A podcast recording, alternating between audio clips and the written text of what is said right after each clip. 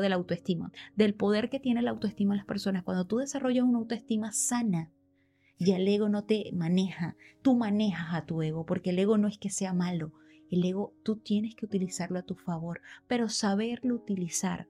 Cuando una persona construye una autoestima sana de sí mismo, tú manejas a tu ego a tu favor, no tu ego a tu contra.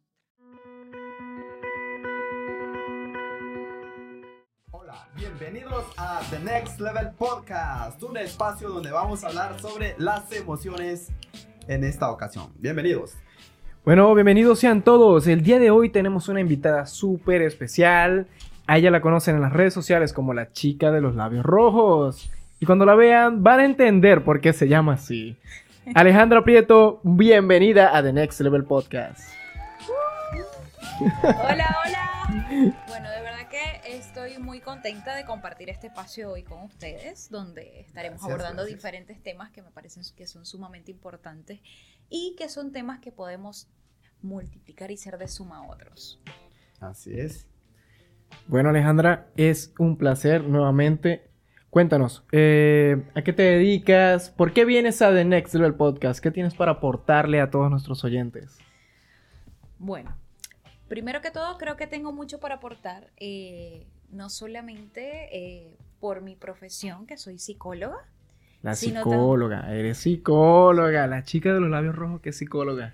¿Y cómo haces para no enamorar a tus clientes? No, no sucede. no, sucede, seguro. No. Ah, bueno, está bien. Ah, bueno. Nunca he tenido, hasta ahora, nunca me, me ha pasado eso con ningún paciente. Pero los arreglas, los dejas como nuevos. Claro que sí. Amén. Yo tengo una pregunta. ¿Y con quiénes generalmente trabajas de la edad? ¿Tienes un estándar de edad que trabajas con personas, por ejemplo, de 18 años, de, yo qué sé, personas mucho... Bueno, dentro de la psicología este, podemos trabajar desde con niños, eh, jóvenes, adultos, ancianos, pero mi, mi área específica es trabajo con de adolescentes a adultos. Ok. Ok. Yo necesito una buena terapia ahora. Sí, bueno, aquí estamos, estamos listos porque Alejandra lo más seguro te va a diagnosticar unos cuantos. Vamos a aprender, vamos a aprender. Sí, hermano. Sí, la otra vez estábamos hablando justo sobre esto y yo te, te conté, ¿no? Que, que, yo nunca fui con ningún psicólogo ni psicóloga, mucho menos. Entonces, creo que me hace bien ahora de aprender y claro. Bueno, aquí en esta mesa eh, Tú como, tú como psicóloga me imagino también has recibido terapia, ¿cierto?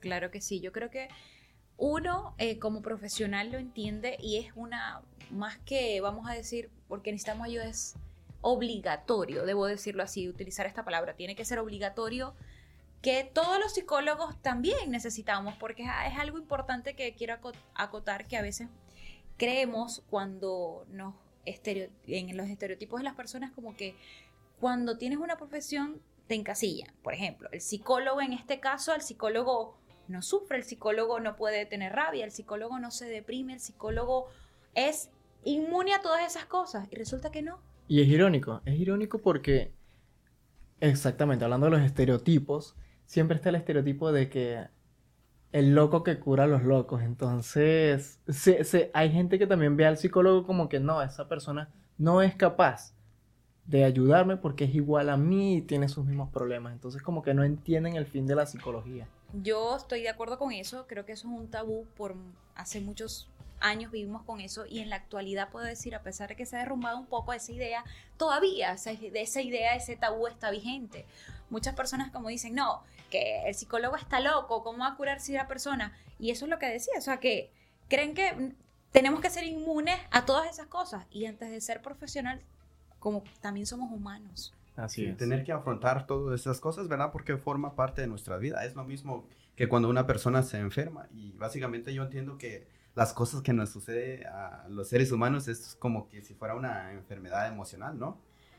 Sí, muchas veces como, por ejemplo, voy a tomar tu ejemplo, como a veces nos enfermamos, no, el médico que, por ejemplo, es como decir que el doctor que se especializa en el corazón no pudiera, no pudiera ser hipertenso, no pudiera sufrir de corazón, no le pudiera dar un infarto, porque va a ser inmune a eso. Cosa que es totalmente un pensamiento errado. El hecho de que tenga el conocimiento y que sepa cómo tratar estas enfermedades no quiere decir que él no pueda sufrir, que no puede estar padeciéndolas también. Podemos estar padeciéndolas, o sea, inclusive como psicólogo... Como... Y tampoco te hace menos incapaz. O sea, el conocimiento que tú tienes de cómo tratarlas no, no, no tiene que ver en cómo estás tú reaccionando o cómo reacciona tu cuerpo a estas. O sea, es lo mismo para las emociones. Me imagino que un psicólogo puede pasar depresión aun cuando sabe cómo tratar y cómo llevar la depresión. Claro, sabe mejor cómo abordarlo, claro. Sí, tenemos ciertas herramientas que podemos, pero siempre necesitamos la ayuda de otro. Eso es, es por eso, el psicólogo tiene como obligación ir a terapia, porque necesitamos oh. trabajarnos, a pesar de que también tenemos nuestros conocimientos, nos preparamos para esto, la práctica nos brinda esa mayor experiencia para financiar esos, esos conocimientos que vimos con la teoría, pero es necesario también el trabajo emocional que hacemos, una responsabilidad, porque lidiar con los problemas de otros, ayudar a otros, también nos mueve por esa parte que también somos humanos. Por ejemplo, algo importante que me gustaría comentarles que muchas veces, y hablaba con unos colegas en ciertos días que hablábamos que a veces antes de ser profesional también somos humanos y a las personas se les olvida eso.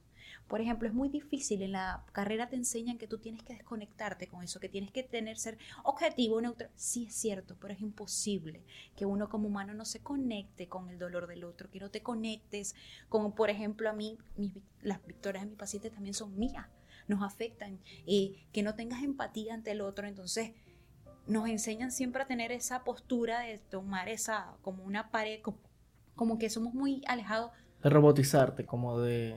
Exacto, de funcionar, de, como de robotizarte, pero no, el psicólogo también es humano, el psicólogo también, nosotros también, a pesar de que nos en la carrera te enseñan, y, y, es importante también mantener esta parte objetiva, pero también somos humanos, también nos conectamos con el dolor del otro, así como también no, nos, no somos inmunes a padecer depresión, ansiedad, y eso no nos hace locos. O quizás vemos la vida de forma de, este, divertida, diferente. Me pasa mucho, eh, sabe Álvaro y Esteban, que en oportunidades, por ejemplo, yo soy una personalidad que soy muy extrovertida. Eh, yo creo que mi carrera también me ha permitido eso, no guiarme tanto, que no me importe tanto si, ¿qué piensan de mí? De ser yo misma, no, de no limitarme a ser yo. Y eso es duro cuando a veces la gente, no, si estás loca, eh, no es que mira que tú eres así, estás loca. No, es que no me limito a ser yo, muchas personas se limitan a ser ellos mismos por miedo, por estereotipos, porque si te, te encasillan en una carrera, porque si... Es algo, es algo que sucede más de lo normal, es algo que yo creo que mucha gente padece y no es consciente. Y es tal vez en esos momentos, desde mi punto de vista, cuando esa persona se rompe, que se da cuenta de que tiene mucho tiempo viviendo en una caja por estereotipos, por por presiones sociales que tal vez uno ni siquiera cuenta se da. Incluso el mismo tema de las redes sociales te lleva a, generar ansiedad, a querer demostrar, a no mostrar, porque si muestras demasiado vas a ser criticado por quien tú eres. Yo creo que el, tocaste un tema muy importante. En la actualidad las redes sociales nos han invitado a, a, aparecer, pero no a ser.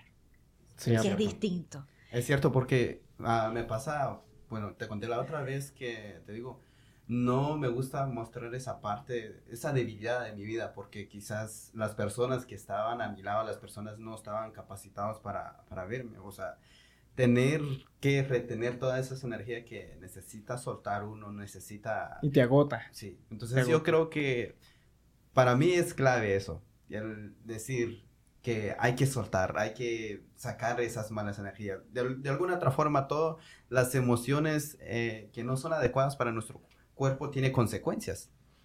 Sí, así es. Y viéndolo desde ese punto de vista también, por lo menos, yo noto que tal vez admiramos, porque así como somos víctimas, también somos consumidores de estas mismas redes sociales. ¿Y por qué lo somos? Yo creo que porque admiramos a esas personas que se muestran ahí, porque creemos que son ellas mismas. Tal vez no lo sean, tal vez no lo sean, pero de cierta manera tienen el valor de abrirse a las redes sociales para que otro pueda tener el, la libertad de criticar o de aplaudir lo que ellos hacen. Y por lo menos en mi caso, hace, o sea, yo siempre he tenido redes sociales, o sea, yo creo que soy de la generación que de una u otra manera no está tan afectada como, digamos que la gente del, 2002 para acá. Pero del 2000 para atrás sí tenemos todavía como que esa maña de estar siempre consumiendo el contenido, de estar viendo la vida de otro, de se genera cierta ansiedad de que no podemos estar si no tenemos el teléfono en la mano. Y yo en lo personal, yo soy muy cerrado. Tú eres extrovertida, yo me considero una persona introvertida. Lucho para ser extrovertido en lo más que puedo, en la medida de, mi posibilidad, pero para mí es muy difícil mostrarme ante una cámara, para mí es muy difícil eh, abrir mi vida personal a las redes sociales y que otro venga a criticarlo, porque no estoy dispuesto a, a compartirlo, no estoy dispuesto a que todo el mundo sepa quién soy en realidad. Y intentar hacerlo es fuerte. Y de cierta manera yo digo, esa gente que está ahí en redes sociales también es de admirar si son reales. Sí, es que se juega un papel importante. Voy a decir una frase que siempre repito. Este, vemos una imagen, pero desconocemos un contexto. En las redes sociales, las redes sociales nos invita a ver algo. Las personas muestran lo que quieren mostrar. Así es. Y así hemos hecho todos. O sea, y se dificulta, por eso digo, es más parecer que ser. Que ser. No voy a decir que no todas las personas que se muestran en redes sociales no son, no son ellos mismos, pero sí se nos ha llevado y nos han vendido la idea, inclusive cuando vemos a esas personas, que vemos una imagen pero desconocemos su contexto y queremos eso. Y nos vendemos y la gente lo compramos esa idea de que es eso. Entonces, ¿qué pasa cuando tú te muestras tal cual y como eres? ¿Por qué no te muestras? Porque detrás de eso se esconden miedos. El miedo te dice no, porque si no eres aceptado. No, porque si no encajas a eso que lo que el otro parece. Entonces, como que realmente eso es sano, puedo decir. Realmente es, es sano que no puedas ser tú porque tengas que cumplir ese estereotipo, tengas que cumplir esa idea de parecer. Es, una, es como una constante jaula que te encierra, que te pone presión y que cada vez se va haciendo como más pequeña. Lo veo yo. Ok, pero por ejemplo en tu caso, Álvaro dice que eres extrovertida, pero ¿tú crees que eres extrovertida o quizás dices, bueno, he estado aprendiendo a ser extrovertida, he estado lidiando con muchas cosas que quizás nos gustaría saber, porque en mi ¿Por, caso por me, qué me te considero defines? también... ¿Por qué te defines como extrovertida? Por ejemplo, me considero extrovertida porque no se me dificulta a la hora de relacionarme con otros, me gusta expresarme, me gusta hablar, me gusta comunicar.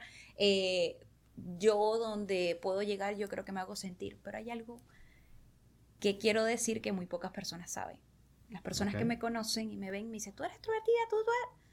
Pero hay algo que con las redes sociales, algo que todavía dentro de mí me cohibe.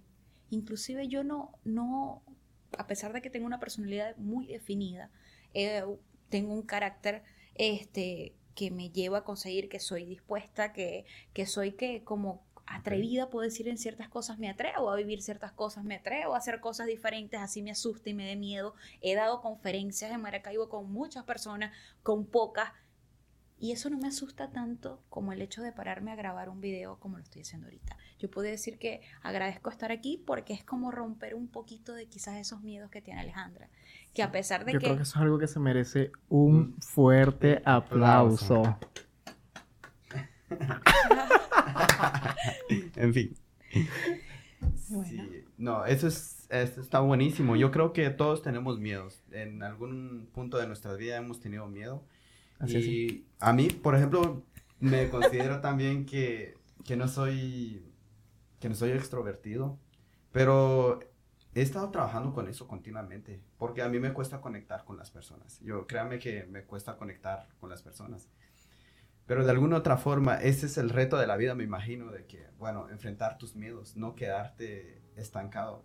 Yo considero que el miedo es el enemigo paralizante que no te deja fluir, que no te deja ser tú, porque simple y sencillamente eh, quieres aparentar algo de lo que no eres realmente. Mira que hay una teoría muy interesante al respecto, ¿no? Eh, que no solo se aplica para lo que son las redes sociales, sino también se aplica para lo que es televisión, personajes de comedia, todo lo que tenga que ver con, el, con la comunicación social. Dicen que uno se crea su propio personaje, ¿sí me entiendes? Ok.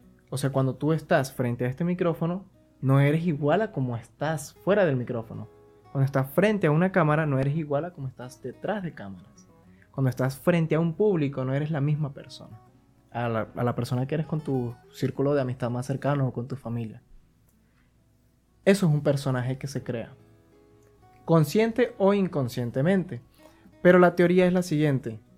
hay gente que cree que ese personaje es tu forma real. Y hay gente que cree que no lo es. Yo no sé qué opinan al respecto. Ok, bueno, este podría ser que yo considero, por ejemplo, que podría pasar que muchas veces utilizamos de, la idea de un personaje para poder conectar y quizás poder atrevernos a hacer cosas distintas y vencer con esos miedos, con esas ideas. Pero eso yo creo que depende, un, depende de, cada, de cada persona, de la personalidad de cada quien. Porque cuando tú vas a pararte a hablar delante de un micrófono, siempre hay algo de ti.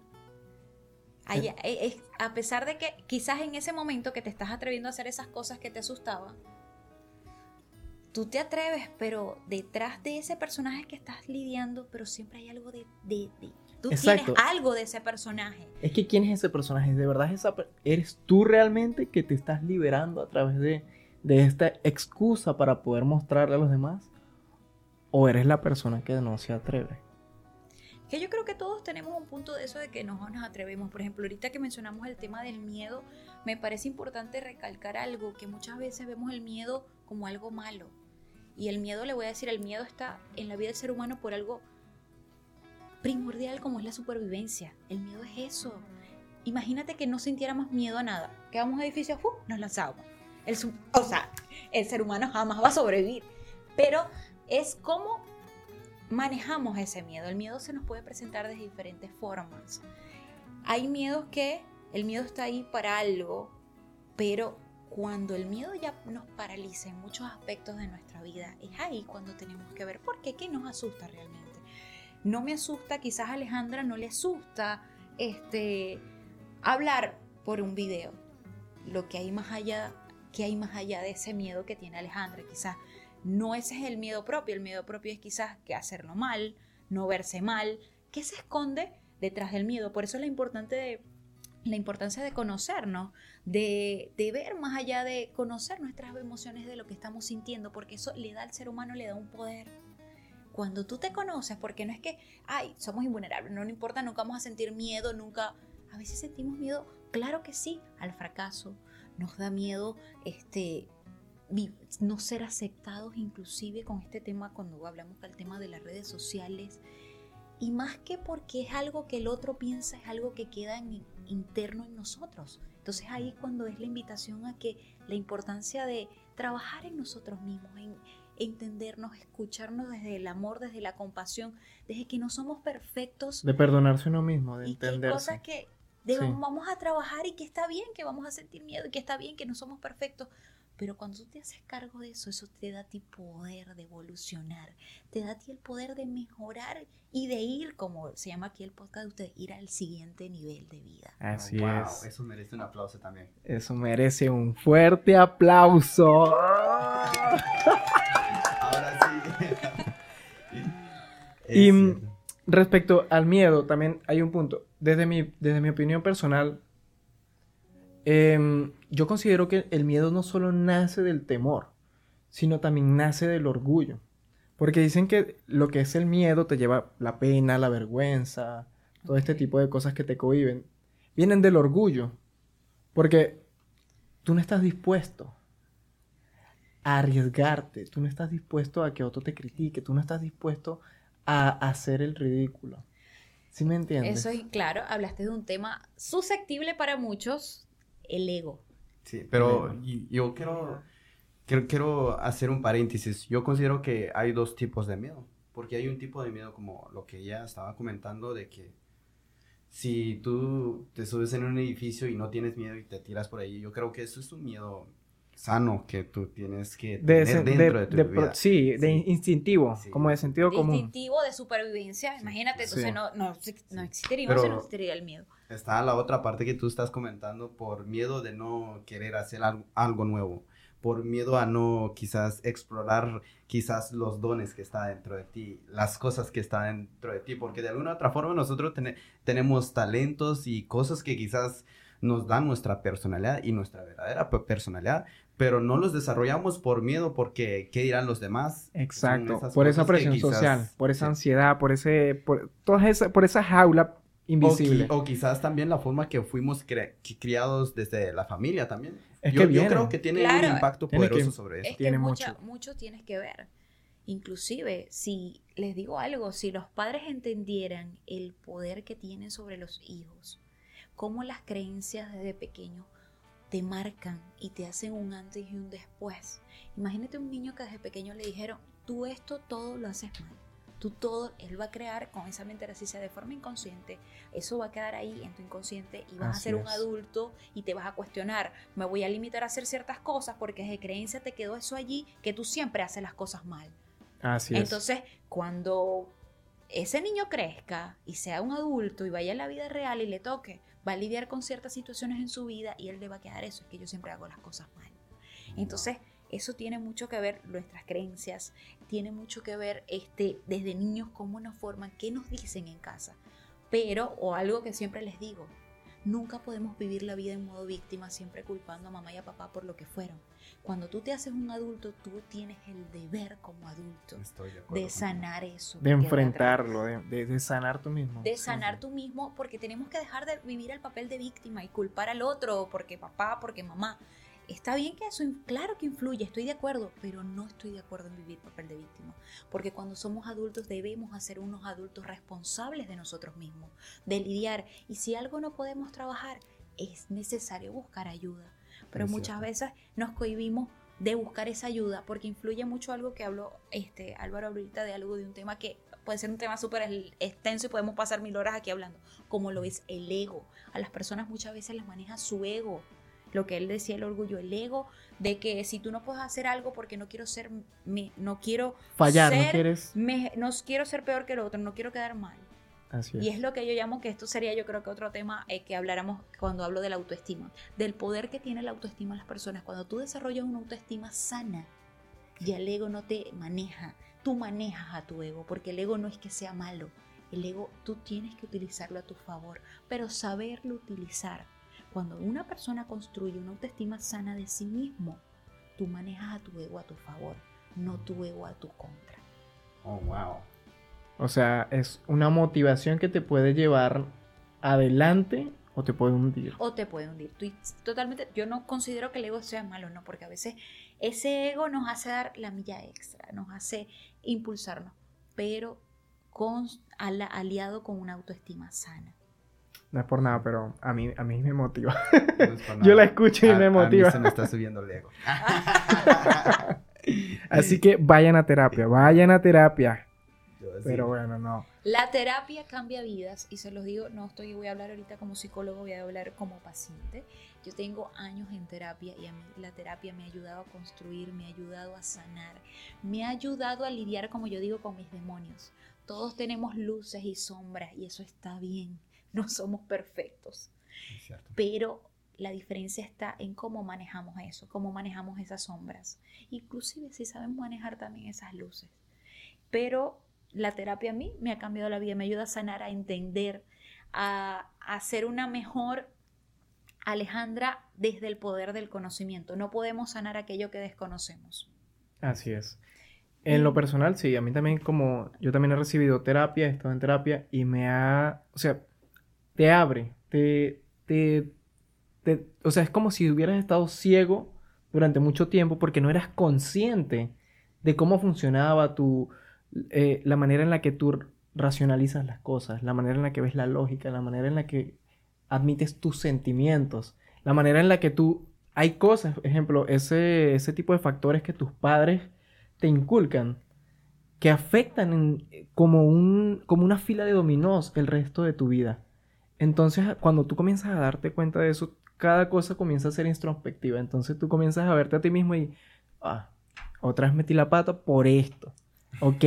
Ya hay Y- respuestas. Sí, lo vuelves a hacer, o sea, sigues haciéndolo porque es una conducta que no, o sea, tienes que ir cambiando poco a poco, pero eres consciente y comienzas a tener como un entendimiento más allá del por qué pasan las cosas. No es de, ah, no, tengo mala suerte.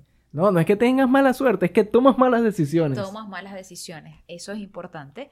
¿Qué es eso? Eso te lo da el conocimiento. No puedes como lidiar y trabajar aquello que desconoces. Es como, como lo que decía ahorita. Vivimos la vida en automático y le vives echando la culpa a papá, a en, el- mamá, en el subconsciente la vivimos. ahí. al destino al, al, Al a la novia que no quiso estar contigo, al universo, o sea, No, la tóxica sí tiene mucho que ver. No, esa sí tiene culpa. Es Y que no. Ella es la culpable de todo la esto. culpable. Pero tú la elegiste. Por Ah, eso la tomaste malas decisiones. Tú la elegiste. Y la elegiste otra vez. Te estoy viendo que le estás escribiendo. Te estoy viendo. Ajá, Ah, se les gusta, les gusta, les gusta repetir eso. Sí. Oíste, te van. Ah, no. Bueno, bueno, bueno. Eh, ha sido un placer tenerte el día de hoy, Alejandra. Yo creo que vamos a tener que vernos otra vez en otro nuevo episodio porque hay mucho más que tratar. de Claro verdad que, sí. que, Eh, Estoy totalmente de acuerdo, de verdad que agradecida por el espacio. Como dije ahorita, de verdad esto para mí es una experiencia muy bonita porque la Alejandra extro- extrovertida que le encanta hablar de diferentes temas, que siente mucho que tiene para dar, que no lo ha hecho quizás por temor porque es introvertida delante de una cámara y es como romper un poquito de eso. Sí, buenísimo, pero lo hiciste bastante bien. Encantados, la verdad, placer estar aquí en este episodio. Gracias a todos, nos vemos en un próximo episodio. Bye bye.